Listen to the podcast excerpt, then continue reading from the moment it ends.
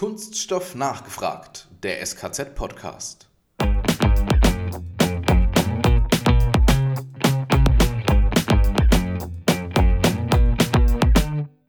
Und zwar ermöglichen wir, dass Maschinen voneinander lernen, ohne dass sie übereinander lernen. Das ist im Prinzip der Kern, der eigentlich hinter unserer Technologie steht.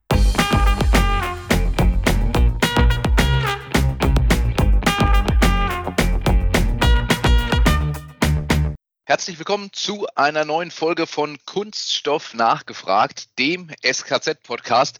Wie immer natürlich mit meinem Kollegen Alexander Heffner und mit mir, Matthias Ruff. Und heute wieder mit einem absolut interessanten Thema, nämlich Machine Learning. Alex, was dürfen wir uns denn darunter heute vorstellen? Naja, dass die Maschine lernt, mal kurz gesagt. Also es geht natürlich wieder in, zu einem unserer Hauptthemen, nämlich der Digitalisierung. Äh, wir haben auch einen Gast dafür eingeladen und weil wir beide zwar immer sehr charmant dumme Fragen stellen können, aber leider da wenig Ahnung haben, haben wir uns auch noch Verstärkung von einem Kollegen intern geholt. Aber der Matthias gibt, glaube ich, gleich zur Vorstellung weiter. Genauso machen wir das. Und wir starten auch erstmal mit unserem Gast, dem Herrn Michael Kühne-Schlinkert von Catulo. Herzlich willkommen bei uns im Podcast. Michael, Wer bist du und was macht ihr eigentlich? Ja, hallo auch von meiner Seite. Ich bin Michael Kühne-Schlinkert, Gründer und Geschäftsführer von Catulo. Ich bin von Haus aus Wirtschaftsinformatiker und seit ja, über zehn Jahren inzwischen im äh, Cloud-Umfeld unterwegs und ähm, vor so sieben, acht Jahren, als in der Boom von den Industrial IT-Plattformen eingesetzt hat, bin ich dann übergesiedelt und beschäftige mich somit heutzutage primär mit Industrie 4.0 in unseren Projekten hatten wir aber oft immer so die Schwierigkeit gehabt, dass die Kunden uns eigentlich äh, für unsere ähm, Lösung nicht so gerne die Daten bereitstellen wollten, weshalb der Einsatz von KI immer mit sehr vielen Herausforderungen und Umwegen verbunden war. Und das ist im Prinzip auch der Grund, weshalb wir uns heute mit einer sehr speziellen Form des Machine Learnings auseinandersetzen, nämlich dem dezentralen Machine Learning. Und das eben speziell für den Maschinenbau, um ähm, genau auch da den Einsatz dann zu ermöglichen.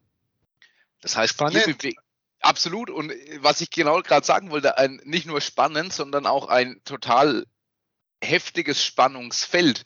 Denn äh, wie sagt der Industrieunternehmer so schön, meine Daten gebe ich nicht zu dir.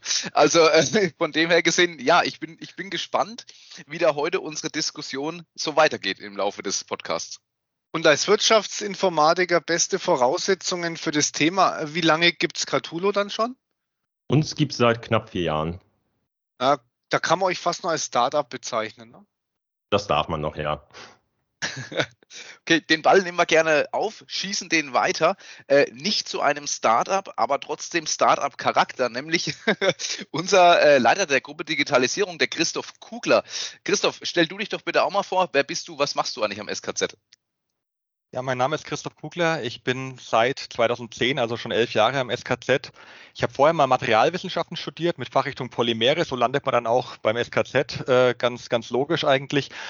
Und habe dann aber relativ schnell angefangen, mich von meinem ursprünglichen Thema wegzuentwickeln. Ich habe angefangen in der Messtechnik, habe mich dann bis ja inklusive 2018, Anfang 2019 mit den Themen Messtechnik, also wie integrieren wir Messprozesse in die Kunststoffverarbeitung beschäftigt. Und dann habe ich die wirklich tolle Möglichkeit bekommen, eben intern eine neue Forschungsgruppe aufzubauen, die das ganze Themenfeld Digitalisierung behandelt.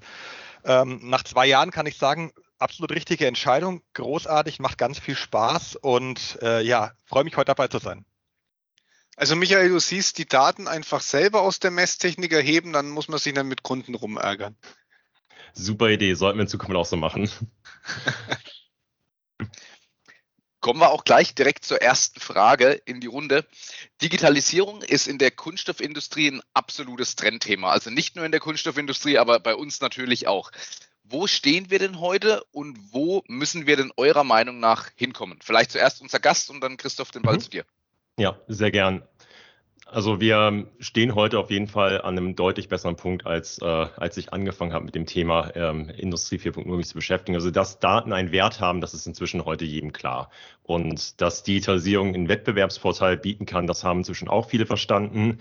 Wie aber diese Mehrwerte eben gehoben werden können, um dann nachher auch genau diesen Wettbewerbsvorteil zu schaffen, da hapert es oft. Ähm, und deswegen sind auch die Unternehmen teilweise sehr unterschiedlich von ihrem Fortschritt. Also in der Exklusion habe ich gerade so den Eindruck, Kunden, denen wir sprechen, dass die Digitalisierung da jetzt so gerade anfängt. Im Spritzkurs sind wir da deutlich weiter. Da gibt es einige große Hersteller, die da sehr spannende Lösungen auf dem Markt haben, aber Man muss ganz ehrlich sagen, nur weil eine Lösung auf dem Markt ist, heißt es nicht, dass die Anwender alle sie adaptieren. Also auf Anwenderseite ist es definitiv auch sehr durchmischt von welchen, die definitiv schon sehr gut aufgestellt sind und äh, sehr zügig adaptieren. Ähm, viele, die eher hinten dran sind. Da ist aber ganz klar ein Problem, ähm, das mangelnde Know-how. Ähm, das, also Fachkräftemangel hören wir überall. Das ist auch definitiv in der Digitalisierung im Maschinenbau ein riesiges Thema. Und äh, dann aber auch tatsächlich die ähm, ja, nicht passenden Lösungen, muss man sagen. Also oft äh, gibt es eben dann Lösungen, die dann für eine Partei Mehrwert schaffen, dann meistens für den, der sie bereitstellt, aber eben nicht für alle. Und ähm, das führt dann so zur Herausforderung, dass wir dann nicht unbedingt gerade den Zugang zu den Daten haben. Ähm, die richtigen Daten für den jeweiligen Anwendungsfall ist so ein äh, ganz äh, typisches Thema, dass man dann ähm, ja äh, die Daten beim Kunden hat, also beim Anwender, aber da nicht rankommt. Und das schränkt natürlich die Möglichkeiten, digitale Lösungen anzubieten, massiv ein. Also ähm, Condition Monitoring geht meistens noch, aber wenn ich dann wirklich KI-basiert äh, Predictive Maintenance machen möchte, Inline Quality Monitoring, da brauche ich viele Datenmengen und die haben natürlich einen sensiblen Charakter und die möchte der Kunde nicht preisgeben. Ähm, das ist so das, wo ich, wie ich es heute aktuell sehe. Und wenn wir so in die Zukunft denken, ähm, ich glaube, da ist tatsächlich sehr wichtig, dass die ähm, ja, Voraussetzungen, die wir haben, die nämlich eigentlich sehr gut sind, ähm, auch genutzt werden und dass eben auch ähm, Digitalisierung, insbesondere in Verbindung mit KI, wirklich als Erfolgsfaktor verstanden wird und dass eben auch verstanden wird, dass wir nicht alle alleine isoliert Daten sammeln in unseren Datensilos, sondern dass wir gemeinsam diesen Mehrwert schaffen. Natürlich nicht jetzt in dem Fall, dass wir einfach alle unsere Daten zusammenwerfen, aber dass ähm, so Wettbewerbsvorteil eben vor allem auch durch die Kollaboration entsteht. Und das ist eben auch etwas, was ähm, ja die Digitalisierung oder die IT eben ein bisschen vom Maschinenbau der ähm, unterscheidet, dass wir da eben auf Kollaboration angewiesen sind. Also wir sehen es gerade in der Praxis sehr schön ähm, mit Gaia X, was ein sehr großes Projekt ist, wo sehr viele Unternehmen auch aus dem Maschinenbau kollaborieren. Und das ist im Prinzip auch genau das, was wir brauchen, eben die Kollaboration. Denn nur ähm, dadurch können wir wirklich Lösungen schaffen, die einen ja, entscheidenden Mehrwert eben bieten und ähm, dass wir aufhören, dann Datenpools zu schaffen, die äh, dann nur einzeln zugänglich sind. Und ich denke, wenn wir das angehen, dass wir eben auch verstehen, dass es nicht auf die eine Insellösung ankommt, sondern auf die Kombination unterschiedlichster, ich glaube, dann haben wir sehr große Möglichkeiten. Also dann können wir theoretisch äh, uns ausmalen, was wir wollen. Und äh, die Kombination eben der unterschiedlichsten digitalen Lösungen bieten einfach riesige Potenziale. Also von ein Maschinenführer ist für eine Vielzahl Maschinen zuständig, ähm, kann gleichzeitig Ausschluss vollständig vermeiden. Wir haben konstant hohe Qualität, ohne Maschinenausfälle. Das klingt teilweise ein bisschen nach Science Fiction, aber ich denke, da können wir hinkommen. Aber da kommen wir nicht alleine hin. Und das ist, glaube ich, das ganz Entscheidende, was passieren muss, wo wirklich so ein Mindset-Shift eben auch ähm, notwendig ist, damit wir eben einfach auch gemeinsam ähm, global wettbewerbsfähig sind. Christoph, dich habe ich jetzt gerade eben schon ganz heftig nicken sehen äh, bei, bei vielen Themen. Äh, ich glaube, du kannst es so unterschreiben. Ja, ich kann mich da es fast zu 100 Prozent in allen Punkten anschließen. Also ich sehe das sehr, sehr ähnlich. Ähm, was ich aufgreifen möchte, das Thema, das, das Thema Kollaborationsbereitschaft, da muss ich auch sagen, was ich so in den letzten paar Jahren auch gelernt habe, dass wirklich die Kollaborationsbereitschaft im Bereich der, der IT-Unternehmen ja wesentlich größer ist und man da viel schneller sich einfach mal zusammensetzt und über Lösungen diskutiert, als das im klassischen Maschinenbau der Fall ist, wo man wirklich dieses Intellectual Property äh, Thema viel höher aufgehangen wird oder wo man sich viel schwerer tut, auch mal ein bisschen Einblicke zu gewähren. Ein wichtiger Punkt noch, ähm, Michael hat gerade gemeint, in die Zukunft schauen. Und da sehe ich heute eine ganz große Herausforderung bei vielen Firmen.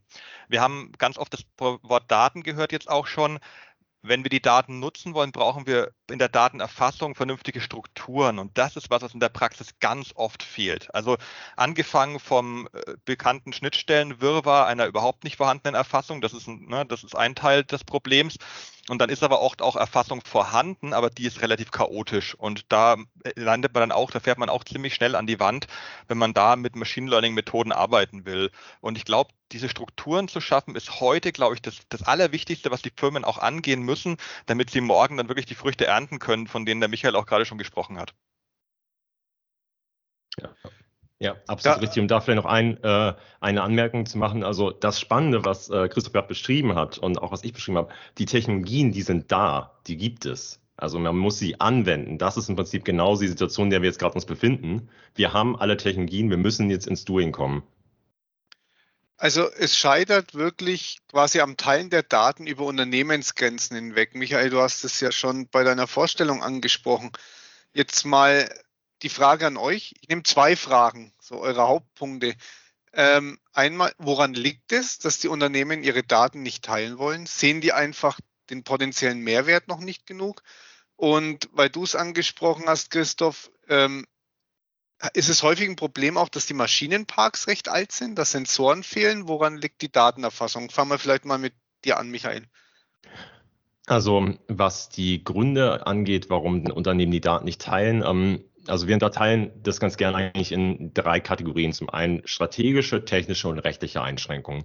Die rechtlichen, die kennen wir alle. Die DSGVO ist uns allen präsent. Das ist äh, noch recht offensichtlich gibt da auch noch ein paar andere rechtliche Einschränkungen, wenn wir an börsennotierte Unternehmen denken, die ähm, eben ihre Produktionsmengen nicht teilen sollten, weil das Auswirkungen auf den Börsenkurs haben kann. Ähm, das ist auch noch recht zugänglich. Technische Einschränkungen gibt es auch. Das Spannende bei den technischen Einschränkungen ist, dass wir ähm, die Technologie, was ich ja gerade auch schon meinte, im Prinzip haben, um diese zu überwinden.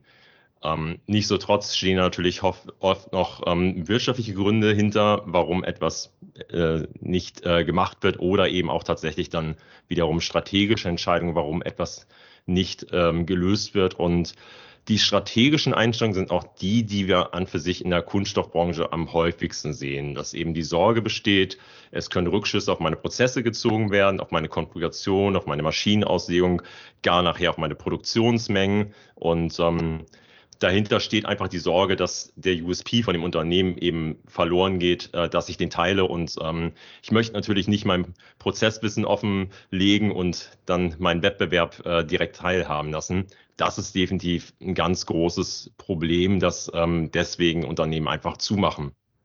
Was natürlich auch, wenn man das erstmal so hört, verständlich ist.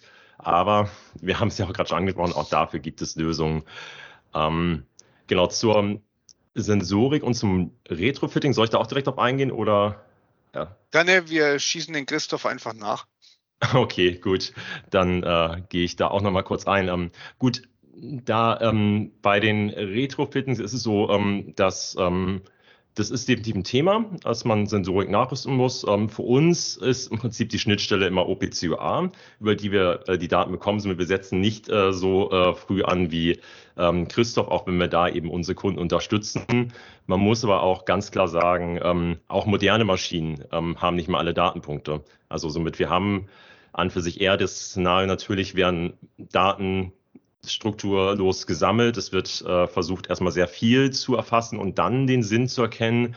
Ähm, das ist im Prinzip tatsächlich unabhängig von der Alter der Maschine. Da wäre es tatsächlich sinnvoller, wenn man hingeht, äh, sich auseinandersetzt, okay, welche Datenpunkte brauche ich für meinen entsprechenden Anwendungsfall und dann eben weitergeht und genau diesen Ansatz muss man eigentlich auf die Maschine anwenden, unabhängig vom Alter.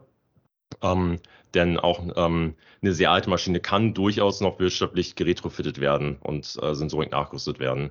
Somit ist, ist definitiv machbar. Ich hake gleich ein bei dem Thema Wirtschaftlichkeit, mhm. weil das ist äh, ein guter Punkt. Äh, es wird immer viel darüber geredet, was das Ganze kostet, mehr zu digitalisieren.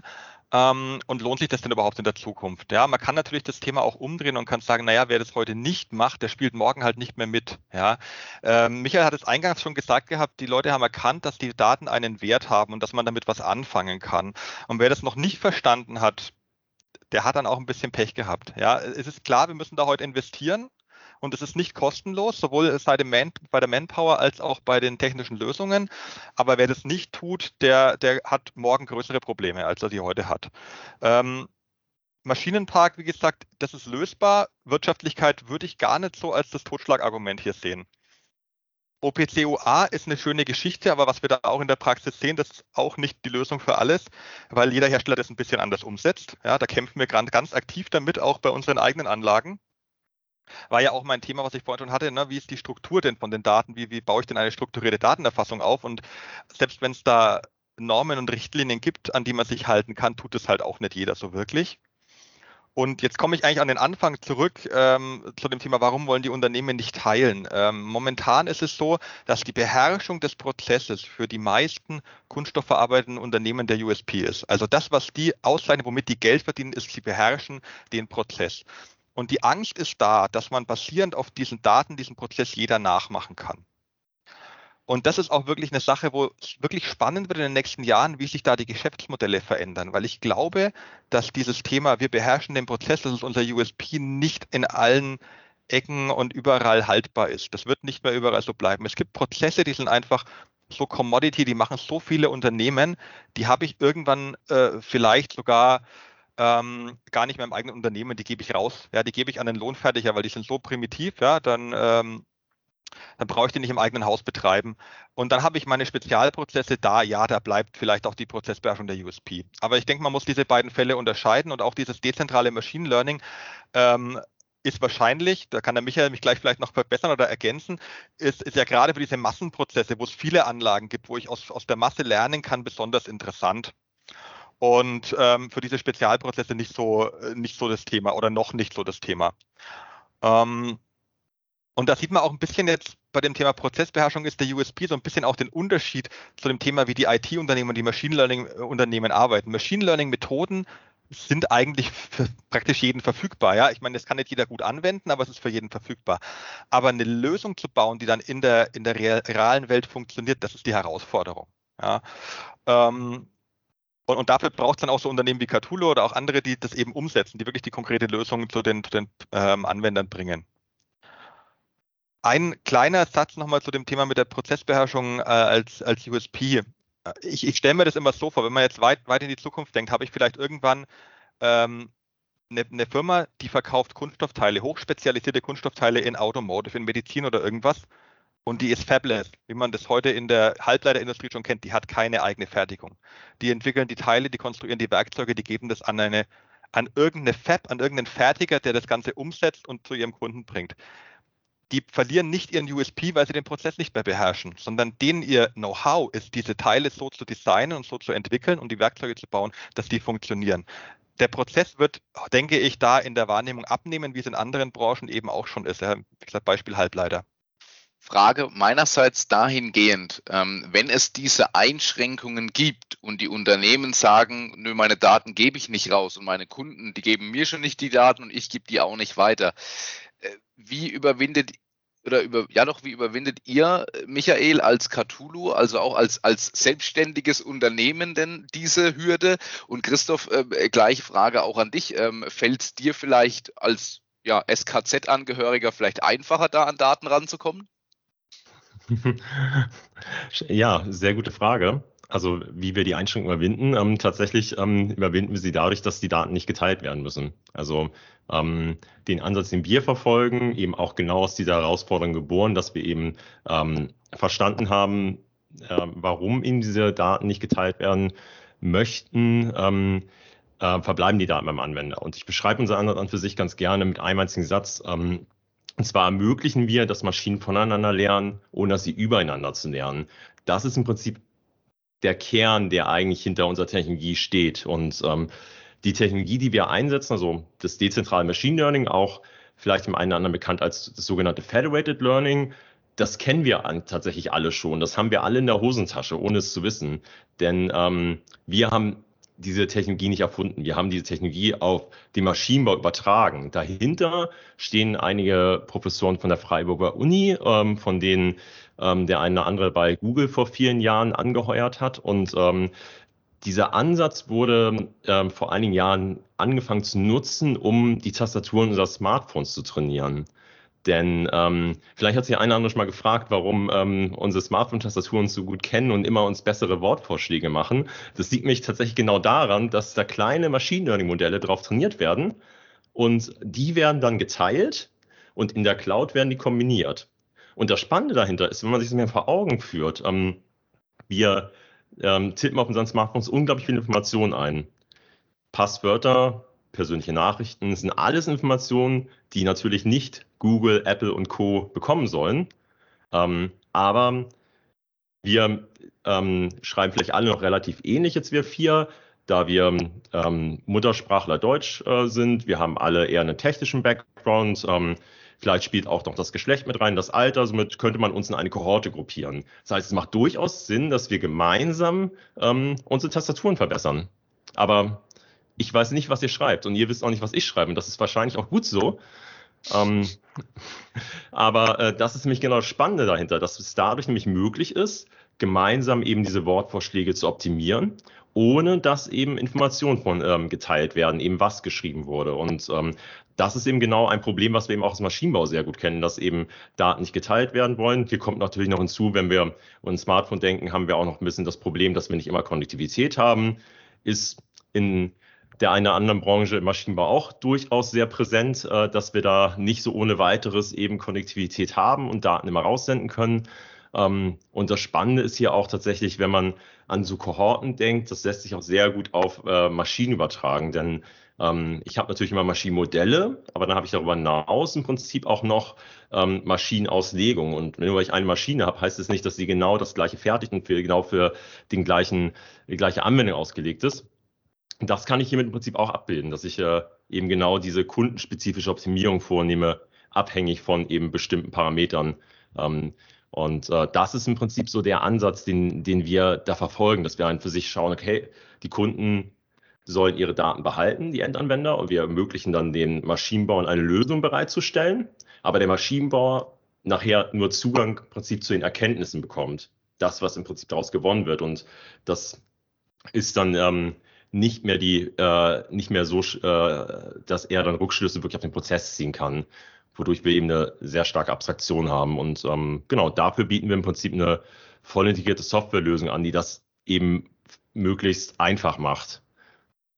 Also seid ihr letztlich so eine Art Datentreuhänder? Ähm, nee, wir sind kein Datentreuhänder. Also die Daten liegen nicht bei uns und äh, wir wollen auch gar keinen Zugang zu den Daten haben. Also wir haben während des Entwicklungsprozesses ähm, mit unseren Kunden, die eben aus dem Maschinenbau kommen, auch Zugang zu deren Daten, weil wir deren Domänexperten eben auch ähm, in die Lage versetzen, auf Basis dieser Daten dann äh, für den jeweiligen Anwendungsfall Machine Learning Modelle ähm, mit uns gemeinsam zu entwickeln.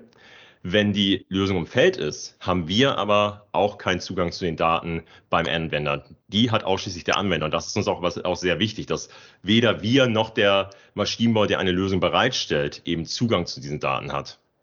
Das heißt für mich als Anwender absolute Sicherheit. Ich profitiere von den Ergebnissen und die Daten bleiben im Haus. Ganz genau richtig. Christoph, wie ist es bei dir? Wie kommst du an Daten und möchtest du unser Datendealer sein? ich wäre gerne euer Dealer, aber ich glaube, da kann ich, kann ich nicht viel weiterhelfen. Tatsächlich haben wir es haben wir es auch als SKZ, auch als neutrales Institut nicht unbedingt leicht, äh, wenn wir an Unternehmensdaten rankommen wollen. Also was wir natürlich tun, wir, wir machen das im Auftrag für Unternehmen, dass wir Daten auswerten. Wir bearbeiten natürlich Daten auch im Rahmen von Projekten, wo uns die Unternehmen die zur Verfügung stellen, äh, meistens über eine, über eine NDA abgedeckt, aber wir haben jetzt auch nicht die Möglichkeit hinzugehen und zu sagen, ah, wir sammeln von äh, fünf Konkurrenten jetzt die Daten ein und trainieren damit. Das, das ist unrealistisch. Das, das kriegen, kriegen wir nicht hin, weil wir es eben technologisch nicht so umsetzen können, wie es jetzt Cthulhu tut. Ja, das sind wir heute einfach auch noch nicht. Ähm, ich glaube, das ist aber auch okay. Also ich glaube, wir, wir haben andere, anderen Fokus ähm, und, und es gibt, glaube ich, für uns auch noch genug äh, zu tun, die Unternehmen auch daran heranzuführen an die Technologie. Das ist was, wo ich beim, beim SKZ auch so eine Stärke sehe, weil wir halt auch von der, vom Prozess her kommen. Wir, wir haben die Domain-Experten im Haus und wir führen die Unternehmen an diese Technologie heran und wenn es dann in die Implementierung geht, dann, dann haben wir sehr gerne äh, Partner wie Catulo an der Hand, äh, die sowas dann beim Kunden wirklich umsetzen können, weil das ist definitiv nicht unsere Stärke ähm, sondern wir sind ganz stark in dem Thema Proof of Concept äh, und, und dafür kriegen wir von den individuellen Partnern die Daten dann schon. Das heißt eigentlich so eine Art, ich nenne es mal, ähm, ja, mehrstufiger Aufbau, das äh, ermöglichen, ähm, dass das Fitmachen für den Prozess erfolgt sozusagen beim SKZ und dann kommen eben Partnerunternehmen wie beispielsweise Cthulhu mit ins Spiel. Genau so, ja. Fassen wir mal kurz zusammen. Ähm, Michael, in deine Richtung. Euer Ziel ist es also, so haben wir es auch mal äh, ja im Vorgespräch schon mal so ein bisschen erörtert. Euer Ziel ist es also, den Maschinenbauer komplexes Machine Learning zu ermöglichen, ohne dass er seinen Kunden überzeugen muss, die Daten letzten Endes herzugeben. Welche Möglichkeiten eröffnen sich dann dadurch? Also, oder anders gefragt, was sind konkrete Anwendungsfälle? Warum profitiert ein Unternehmen davon? Mhm. Ganz genau. Ähm, bevor wir uns die Anwendungsfälle anschauen, vielleicht gehen wir mal einen Schritt zurück, warum wir überhaupt die ganzen Daten brauchen. Also das ist nämlich, glaube ich, äh, ganz, äh, ganz hilfreich, wenn man sich dann die Anwendungsfälle vor Augen führt. Ähm, ich brauche nämlich immer dann sehr viele Daten, wenn ich eben nicht genau das Ergebnis kenne, das Ergebnis beschreiben kann, ähm, oder eben eine belastbare Aussage eben treffen kann. Um eine belastbare Aussage zu treffen, brauche ich eben einfach viele Daten. Also ganz simpel, wenn wir an die Spritzgießmaschine denken, ich kann die, die Funktion einer Schnecke kann ich physikalisch beschreiben. Wann diese ausfällt, ähm, da wird es aber schon schwieriger, das, das zu beschreiben, denn das kommt im Feld nicht so vor und meistens passiert eben auch genau das, wofür ich eben nicht plane. Ähm, aber genau solchen unvorhersehbaren Dingen, die ähm, denen kann ich mich eben statistisch nähern. Und das ist im Prinzip auch das, was in sehr weiten Teilen des Machine Learnings im Prinzip gemacht wird, dass ich eben mit statistischen Modellen arbeite. Und die kann ich eben für Anwendungsfälle nutzen wie digitale Prozesszwillinge, Predictive Maintenance, Quality Monitoring und so weiter. Und da gibt es eben viele Anwendungsfälle. Ähm, bei Predictive Maintenance, wenn wir uns, das ist ja einer der bekannteren Anwendungsfälle, wir uns den erstmal kurz anschauen, also vorausschauende Wartung, Erkennung von Maschinenausfällen, da haben wir im Prinzip einfach die spannende Möglichkeit, dass wir das machen können, ohne dass wir die Daten eben zentral in der Cloud ähm, erfassen. Und weil wir ohnehin schon eigentlich beim Anwender vor Ort sind, haben wir eigentlich ganz viele spannende Möglichkeiten. Denn wenn man beim Anwender vor Ort die Daten hat, wenn man beim Anwender vor Ort auch KI-Modelle hat, die Aussagen treffen können, wann eben eine Maschine womöglich ausfällt oder wann ein bestimmtes Bauteil eben gewartet werden, ausgetauscht werden soll, dann kann ich solche ähm, Modelle auch nutzen, um Integrationen eben zu machen in die Kundensysteme. Denn ich möchte ja in den seltensten Fällen eben für jeden Hersteller jeder Maschine eine eigene App haben auf meinem Handy, wo ich dann nachgucken kann, wann ich entsprechend meine Maschine warten muss. Das Spannende ist eben, wenn ich sowieso schon eben auf dem Edge-Device bin, beim Anwender vor Ort, dass ich da eben ähm, Integration machen kann, ohne dass ich eben Daten auch noch teile. Und das ist ein sehr großer Benefit gegenüber bekannten Predictive Maintenance Lösungen, die wir der eine oder andere sicherlich aus dem Feld auch schon kennt. Ähm, wenn wir ähm, wir mal weitergehen, so ich hatte gerade das, ähm, das Quality Monitoring genannt, das Inline Quality Monitoring. Ähm, da ähm, geht es ja darum, dass ich den Proz äh, während ähm, des Produktionsprozesses die Qualität beurteile. Das ist vor allem auch so in der Extrusion so ein Thema. Wenn ich so einen kontinuierlichen Prozess habe, da möchte ich ja nicht einfach mal abbrechen und das geht ja auch nicht. Ich möchte, möchte aber sicherstellen, wie kann ich denn, dass mein gesamtes ähm, ähm, Werkstatt, was ich produziere, dann auch nachher eine gute Qualität hat. Und da ist überhaupt erst die Frage, was ist denn gute Qualität? Wie beurteile ich die überhaupt? Und ähm, sowas ist ähm, teilweise ähm, recht schwierig eben mit ähm, ja wenig Daten zu machen. Also brauche ich viele bildgebende Daten, Erfassung von ähm, ja beispielsweise ähm, äh, über LiDAR, X-Ray, ähm, Image Recognition, all solche T äh, äh, Quellen kann ich dann nutzen und natürlich dann in Verbindung mit den Prozessdaten. Wenn ich sowas natürlich in Relation setze, habe ich zum einen einen Datenpool, den wahrscheinlich niemand mehr teilen möchte, weil der sehr, sehr viel über meinen Prozess verrät. Ähm, aber ich habe einen sehr mächtigen Datenpool, den ich ihm nutzen kann, um genau zu bestimmen, wie im Prinzip auch ähm, der Prozess auszusteuern ist, um eine gewisse Qualität äh, ähm, zu erreichen. Und ich möchte natürlich eben auch sicherstellen, dass eben ähm, ja nachher ich nicht eben Ausschuss produziere, weil ich hier natürlich auch mit hohen Materialkosten verbunden bin. Und ähm, das ist eben eine, ähm, eine Möglichkeit, ähm, wo man es einsetzen kann in der Extrusion. Und da haben wir eben einfach die, die Schwierigkeit, dass wir die Daten nicht teilen möchten. Wir haben eben sehr kundenspezifische Applikationen mitunter und ähm, wir möchten eben auch natürlich dann eher es unser eigenes System integrieren und nicht äh, dann eben für die unterschiedlichen Extrusionsanlagen, die wir stehen haben, jeweils eine App haben. Das ist definitiv ein so ein, so ein Case. Ähm, einen, ähm, äh, anderer Anwendungsfall, über den ich auch schon, ähm, den ich gerne spreche, einer meiner Lieblingsanwendungsfälle ist an für sich die, die Prozessstabilität ähm, im Spritzguss. Das ist ein sehr, sehr spannender Case, ähm, weil wir im Spritzguss haben wir einen sehr hohen Anteil an Rezyklaten, steigt kontinuierlich. Also ich äh, letztes Mal gelesen, dass wir jetzt über 70 Prozent liegen und dadurch verändern sich ja die Materialeigenschaften. Äh, dann kommt noch hinzu, dass ich dann unterschiedliche Maschinenmaterialpaarungen habe. Ich muss eben meine Maschine entsprechend auslegen und ähm, das reduziert natürlich dann die Vergleichbarkeit. Also nicht jeder hat äh, eben genau für den gleichen, ähm, für, den gleichen Prozess äh, entsprechend äh, 100 Maschinen da stehen und kann selber so eine Datenerfassung machen. Ähm, wenn ich das über Unternehmensgrenzen wegdenke, dann komme ich bei auch spezifischeren Maschinenmaterialpaarungen, wo ich eben vielleicht selber als Lohnfertiger nur zwei, drei Maschinen habe, dann in Verbindung mit anderen an entsprechende kritische Datenmengen, die es mir ermöglichen, eben meinen Prozess so zu optimieren und entsprechend auch an die, die Prozessstabilität eben zu erhöhen, dass ich eben ähm, ja, das ideal aussteuern kann, entsprechend äh, mein Prozesswissen schützen kann und ähm, eben solche Daten nutzen kann, um Ausschuss zu reduzieren, um Qualität zu erhöhen. Und ähm, da gibt es eben schon eine andere Lösung, die genau dieses Problem adressieren. Da ist es tatsächlich aber so, dass die auf die Edge sich konzentrieren und eben nicht weiter lernen und nicht von anderen lernen. Und das ist im Prinzip genauso das Spannende, wenn wir hier das so in den Kontext setzen, dass wir da eben die Möglichkeit haben, tatsächlich eben das weiter zu lernen, eben über Unter Unternehmensgrenzen hinweg, eben auch von Anwendern voneinander lernen zu lassen, ohne dass sie sich im Prinzip öffnen müssen, ohne dass sie ihre Prozesse eben offenlegen, offenlegen müssen. Christoph, Frage an dich. Wann kommen die Unternehmen zu dir? Weil sie kommen ja eigentlich ja die Stufe vorher. Und wenn sie zu dir kommen, wissen sie schon, dass sie einen Bedarf oder ein Problem haben. das ist jetzt eine gemeine Frage, da muss ich jetzt aufpassen, wie ich antworte, um niemanden zu verschrecken. Nein, das ist, das ist tatsächlich sehr unterschiedlich. Also es kommen ähm, Unternehmen zu uns, die haben noch gar nichts. Also mit denen reden wir darüber, was, wie könnte man überhaupt eine Infrastruktur aufbauen, um Daten zu erfassen, ähm, weil die irgendwie eine Idee haben, was sie mit den Daten anfangen wollen.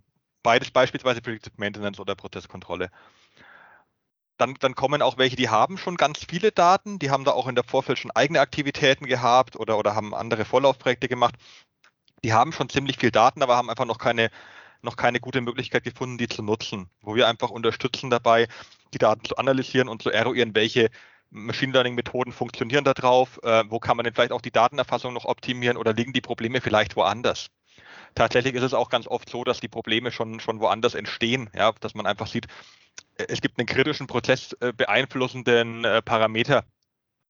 Ähm, zum Beispiel, wie viel, wie viel Rezyklatmaterial mische ich denn zu welchem Zeitpunkt ein? Und der wird einfach gar nicht erfasst. Ja, das wird halt irgendwo mit reingemischt und dann weiß ich nicht so genau, was, was passiert denn eigentlich und dann wundere ich mich, dass die Förderleistung nicht konstant ist. Ja, da, da muss ich vielleicht an einer anderen Stelle ansetzen dann. Ne? Also ganz oft äh, ist es so eine Reise. Ne? Man fängt irgendwie mit dem Ist-Zustand an und während man so sich durch die Daten wühlt, findet man ganz viele interessante äh, kleine Erkenntnisse, die den Unternehmen oft schon extrem viel weiterhelfen, auch wenn man am Ende kein großartiges Machine Learning Modell hinbekommt. Also oft ist der Weg tatsächlich das Ziel an der Stelle und, und man hilft äh, an ganz vielen kleinen Stellen schon weiter. Also auch hier wären wir bei so einer Art, naja, ich sag mal, Share Economy Konzept von, von Daten, die der Problemlösung dienen. Aber mal ganz praktisch gedacht, äh, an dich, Michael. Ich möchte jetzt diese Optimierungspotenziale heben. Wie gehe ich am besten vor? Was sind meine Voraussetzungen? Was brauche ich, dass du überhaupt sagst, jawohl, da können wir dir helfen? Hm, also, wie ich ähm, vorgehe, also am besten ist äh, die, eine gewisse Datenerfassung bereits vorhanden. Das ist eigentlich ein, ähm, eine, eine, gute Voraussetzung. Ähm, das heißt nicht, dass alles erfasst werden muss, also da können wir auch unterstützen, aber dass eben ähm, Daten bereits äh, bereitgestellt werden können via UPCA, das ist schon eine sehr gute Voraussetzung. Ähm, okay, also im Notfall gehe ich zuerst zum Christoph, dass der mich so weit fit macht, dass ich sage, ich habe hier schon was. Absolut, ganz genau richtig. Und dann schickt Christoph äh, dich weiter und dann reden wir und genau, dann ähm, hole ich dich erstmal wieder auf den Boden der Tatsachen zurück. Äh, ähm, denn ähm, Sorge ist natürlich in dem Bereich immer, dass ähm, ja, du jetzt äh, ganz viele Data Scientists einstellen musst. Und das ist im Prinzip das, was, äh, wo wir eben auch unterstützen, was wir eben genau sagen, das ist nicht notwendig, ähm, weil dafür bieten wir entsprechende Lösungen an. Also was wir im Prinzip mhm. machen, ist im nächsten Schritt, dass wir eigentlich, also was die Voraussetzungen angeht, dass wir eben mit dem Domänexperten ähm, des Maschinenbaus gemeinsam ähm, eben ähm, arbeiten und dann äh, erstmal uns anschauen, okay, jetzt haben wir gewisse Daten, was sind denn Anwendungsfälle, die gewisses Optimierungspotenzial bieten? Und die eben identifizieren und abhängig von diesen Anwendungsfällen dann ähm, entsprechend einen Proof of Concept umsetzen, ähm, wo, ähm, wo wir dann im Prinzip schauen, ist äh, das Ziel eben technisch auch umsetzbar so, lässt sich das eben technisch validieren Dafür ist es hilfreich, wenn man selber einen ähm, eigenen Maschinenpark hat, wo man eben vom gleichen Typ der Maschine eben mehrere Maschinen stehen hat oder ähm, was auch ähm, oftmals funktioniert, ist eben, dass man zwei wohlgesonnene Anwender eben äh, mit ins Boot holt, die die eigene Maschine eben einsetzen, natürlich eben vergleichbare Maschinen. Ähm, das ist erstmal so der, der erste Schritt und ähm, von dort aus entwickelt man dann weiter, dass man dann entsprechend schaut, okay, ist äh, für das, was ich jetzt eben mit meinen Anwendern gemeinsam ent entwickelt habe, ähm, gibt es dafür einen Markt? Habe ich hier einen Market Fit? Wir entwickeln das meistens so ein Minimal Viable Product ähm, wo dann eben auch äh, eine größere ähm, Kundschaft mit hinzugezogen wird.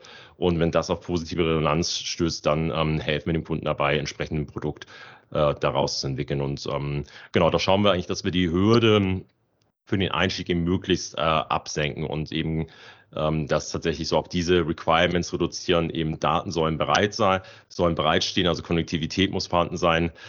Das ist äh, teilweise auch schon eine Hürde, ganz klar, muss man sagen. Also soweit sind noch nicht alle, aber ähm, man muss auch ganz klar sagen, also es hat sich da wahnsinnig viel in den letzten Jahren getan, dass ähm, doch viele Unternehmen inzwischen an diesem Punkt sind, eben genau diesen Schritt eben jetzt zu tun. Da muss ich ganz kurz noch einen Satz nachschieben zu dem Thema. Es hat sich viel getan. Das kann ich auch sehr stark unterstreichen. Also wir haben angefangen 2000 2012, glaube ich, haben wir das erste Projekt gestartet am SKZ, wo wir uns mit dem äh, mit Machine Learning und datenbasierten Prozessmodellen beschäftigt haben und dann dann auch versucht, das Thema so ein bisschen in die Breite zu tragen und an die Firmen heranzutragen. Und das war zu dem Zeitpunkt eigentlich faktisch unmöglich. Ähm, da war niemand gedanklich weit genug, um das Thema aufzunehmen. Und dann hat man so im Laufe der Jahre, so ab, ich sag mal 2015, hat es angefangen langsam zu bröckeln und so in den letzten drei bis vier Jahren tut sich richtig was. Also da ist wirklich ein, ein Aufwachen auch zu spüren. Ja, das ist auch sehr, sehr begrüßenswert. Das muss man auch mal sagen, dass das auch toll ist, dass sich was tut, ja, und dass sich das in die richtige Richtung bewegt und auch die Wahrnehmung der Themen ist, ist eine ganz andere, als die noch vor einigen Jahren war. Und ich glaube, das, ähm, das ist auch eine große Chance jetzt, dass wir den, den Weg in die richtige Richtung weitergehen vorletzte Frage schon, wenn ich so auch mit Blick auf die Uhr äh, drauf schaue. Ähm, wie kann ich mir das jetzt gerade im Moment so vorstellen? Äh, ihr kommt jetzt, äh, ob Christoph oder Michael, ihr kommt in ein Unternehmen und ich spreche jetzt mal sehr bildlich und dann habe ich da einen riesengroßen Mülleimer, in dem Unmengen von Daten schon irgendwie drin liegen, aber keiner fängt was damit an, weil die Maschine die Daten fröhlich vor sich hinsammelt. Oder finde ich da erstmal so gähnende Leere und äh, nichts als Datenwüste, sagen wir mal so. Wie, wie kann ich mir das vorstellen? als Laie. Hm, also was sehr beliebt ist, ähm, die Aussage, ja, wir haben Daten, aber die sind bei unserem Anwender. Also es gibt sehr, sehr viele ähm, Unternehmen, die eben ähm, seit vielen Jahren in der Lage sind, Daten zu erfassen auf ihren Maschinen, aber keinen Zugang zu diesen Daten haben. Und das ist ein häufiges Szenario, mit dem wir konfrontiert sind. Ähm, denn ähm, dass es einen Datenpool gibt, ähm, das, äh, also ein Data Lake in der Cloud, das gibt es auch. Ähm, das sind der meisten Unternehmen, die schon eine gewisse digitale Lösung haben und dann eben den nächsten Schritt gehen wollen. Da muss man ganz klar sagen, das sind in den seltensten Fällen genau die Daten, die man braucht. Ähm, das sind dann eben eher Daten für Condition Monitoring Zwecke, wo ich eben einfach Grenzwertüberwachung mache, wo ähm, man häufig weniger ein Problem hat, den Kunden zu überzeugen, da es nicht ganz so kritische Informationen sind teilweise. Ähm, also wir gehen eigentlich eher ran und schauen uns an, okay, was ist der Anwendungsfall? Und dann, welche Daten brauchen wir davon? Und idealerweise liegen diese Daten beim Anwender bereits, ähm, das ist super. Ähm, aber genau diesen Schritt eben auf den Anwender zu, ähm, äh, der ist eben erst essentiell. Christoph, auf was triffst du? Eigentlich auf, auf alles das, was du beschrieben hast und vieles mehr. Also das ist wirklich ein sehr, sehr breiter Spread von wir haben gar keine Daten bis hin zu wir haben einen Prozess, aus dem wir, was weiß ich, viele hundert Parameter hoch aufgelöst erfassen und die auch jederzeit zur Verfügung stellen können. So. Das ist ja, das klingt jetzt erstmal nach einer sehr schönen Situation. Und dann nimmt man so einen Data Scientisten und setzt, setzt ihn an diese Daten und dann macht er macht der Stumpf gar nichts damit. Der kann damit gar nichts anfangen. Ja? Was wir in der Regel dann, dann, dann machen müssen, und das haben wir jetzt wirklich schon dann, dann immer wieder aufs Gleiche und immer wieder machen müssen, in, in vielen umfangreichen Sessions und mit den Domänenexperten, mit den Prozessexperten hinzusetzen, damit der Domänenexperte ganz im Detail dem Data Scientisten erklärt, was bedeuten diese Daten, was ist wichtig, was ist unwichtig, was ist Müll, was korreliert völlig logisch miteinander? Also wo, wo ist die Korrelation ähm, wirklich ein, ein, interessantes Finding oder wo ist die Korrelation einfach, einfach sowieso logisch da, ja? Weil irgendwelche Drücke, Temperaturen direkt voneinander abhängen, ne? dass das kein Informationsgewinn ist, dass ich jetzt rausfinde, Mensch, die korrelieren großartig. Ja, das, das bringt mir keine mehr Information, das weiß ich eigentlich schon. Und dann, ähm, was ganz oft auch das Problem ist, ganz große Herausforderung, das hatte ich neulich auch in einem anderen Kontext erst nochmal gehört, ungefähr 30 Prozent der, der Daten, Big Data, KI, was auch immer Projekte, die scheitern daran, dass es keine klare Zielstellung gibt.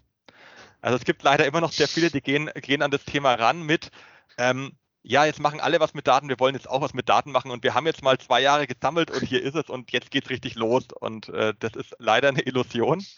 Sondern man muss halt, ähm, man muss, diese Zielstellung ist unglaublich wichtig. Also man muss unglaublich genau wissen, was will ich denn damit anfangen? Davon hängt sehr viel ab. Davon hängt es im Prinzip sogar ab, welche Daten ich erfasse, in welcher Frequenz, wie ich die erfasse. Also die Datenstrukturen hängen schon vom Ziel ab. Das heißt, eine Zielstellung für mein Datenprojekt ist sehr, sehr wichtig und die sollte ich sehr, sehr früh klar definieren ähm, damit ich da wirklich vorankomme. Aber du freust dich, dass du im Gegensatz zu 2012 die Daten nicht mehr per Fax bekommst. Definitiv, ja.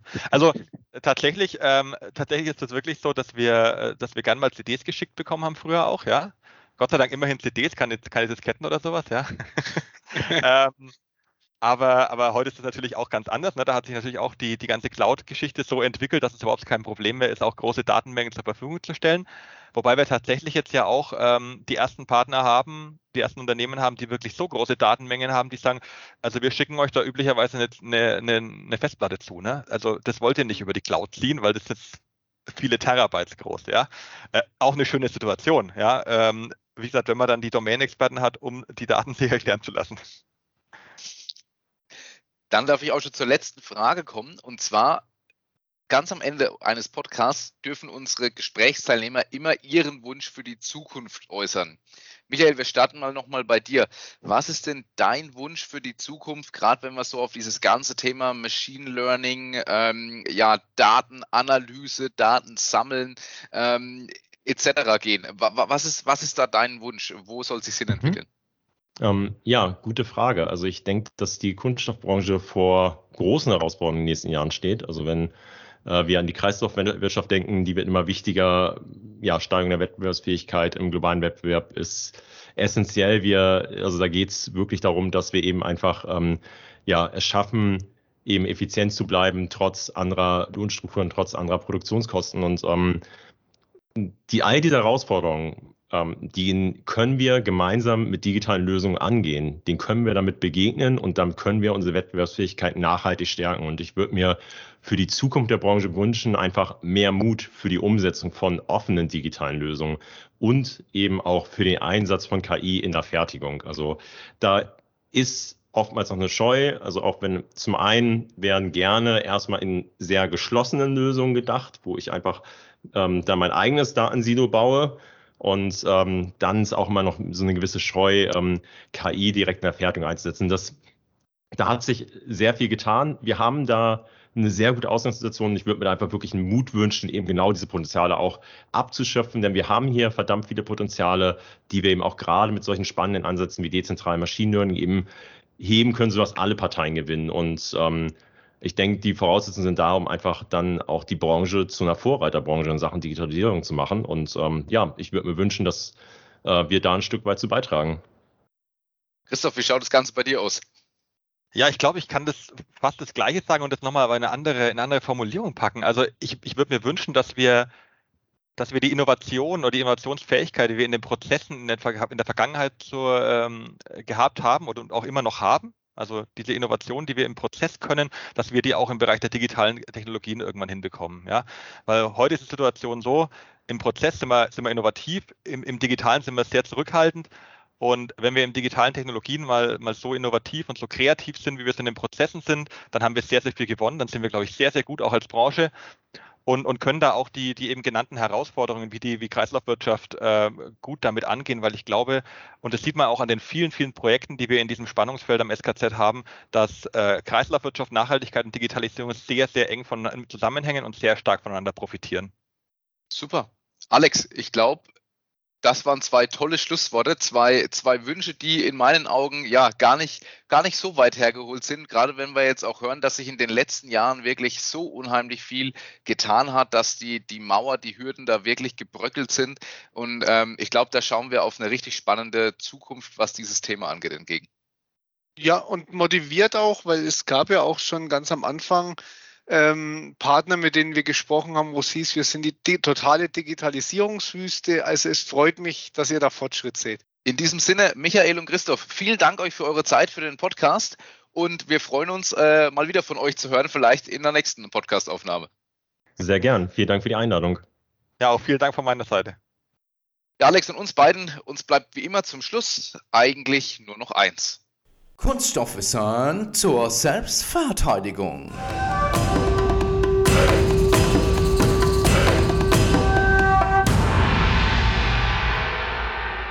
Also Alex, wenn ich die Frage lese, dann weiß ich doch, dass die von dir kommt.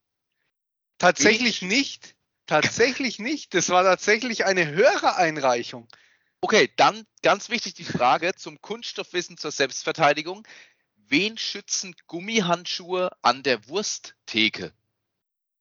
Tja, und die Antwort ist natürlich wie immer gar nicht so einfach, weil es kommt ganz drauf an. Also man sieht definitiv immer öfter, wie vom Verkaufspersonal mal schnell noch Gummihandschuhe übergestreift werden, bevor einem Chirurgen gleich die Wurst für unser Abendbrot in dünne Scheiben filetiert wird. Naheliegend ist tatsächlich, dass die Hygienestandards bis ins 20. Jahrhundert hinein nicht so toll waren wie heute. Infektionskrankheiten waren überall in Europa noch eine der Haupttodesursachen. Schließlich fassen wir auch mit unseren Händen an. Alles an. Also da können auch schon mal böse Trittbrettfahrer dann dabei sein, irgendwelche Bakterien. Jetzt ist die Frage, Matthias, sind Gummihandschuhe da eine gute Lösung? Ja, der Nachteil an den Gummihandschuhen ist halt, dass darunter relativ konstant eine Temperatur von 37 Grad herrscht, vorausgesetzt man trägt sie länger und dann gibt es auch ein relativ feuchtes Milieu. Also, das absolute Optimum für Bakterien, die noch zusätzlich auf der Hautoberfläche befindliche Kohlenhydrate und Proteine profitieren. Nachdem die Handschuhe aber natürlich wie im OP sterilisiert, sondern mit den Händen aus, nein, nicht sterilisiert wie im OP, sondern mit den Händen aus der Packung gezogen werden, überträgt man beim Wechseln diese von der Innen an die Außenseite. Also nicht ganz so toll. Da hätte man die Handschuhe lieber auch gleich weglassen können. Aber eigentlich ist es schlimmer, wenn ich mir beim Geldholen am Automaten kurz die Leberkässemmel zwischen die Zähne klemme, um das Geld abzuheben, um dann weiter zu dinieren. Ist wahrscheinlich auch nicht tragischer. Also in diesem Sinne auch wieder mal Kunststoff halt doch die bessere Lösung. Besser als das mit den blanken Patschehänden anzufassen. In diesem Sinne, macht's gut, euer Matthias und der Alex. Wir hören uns.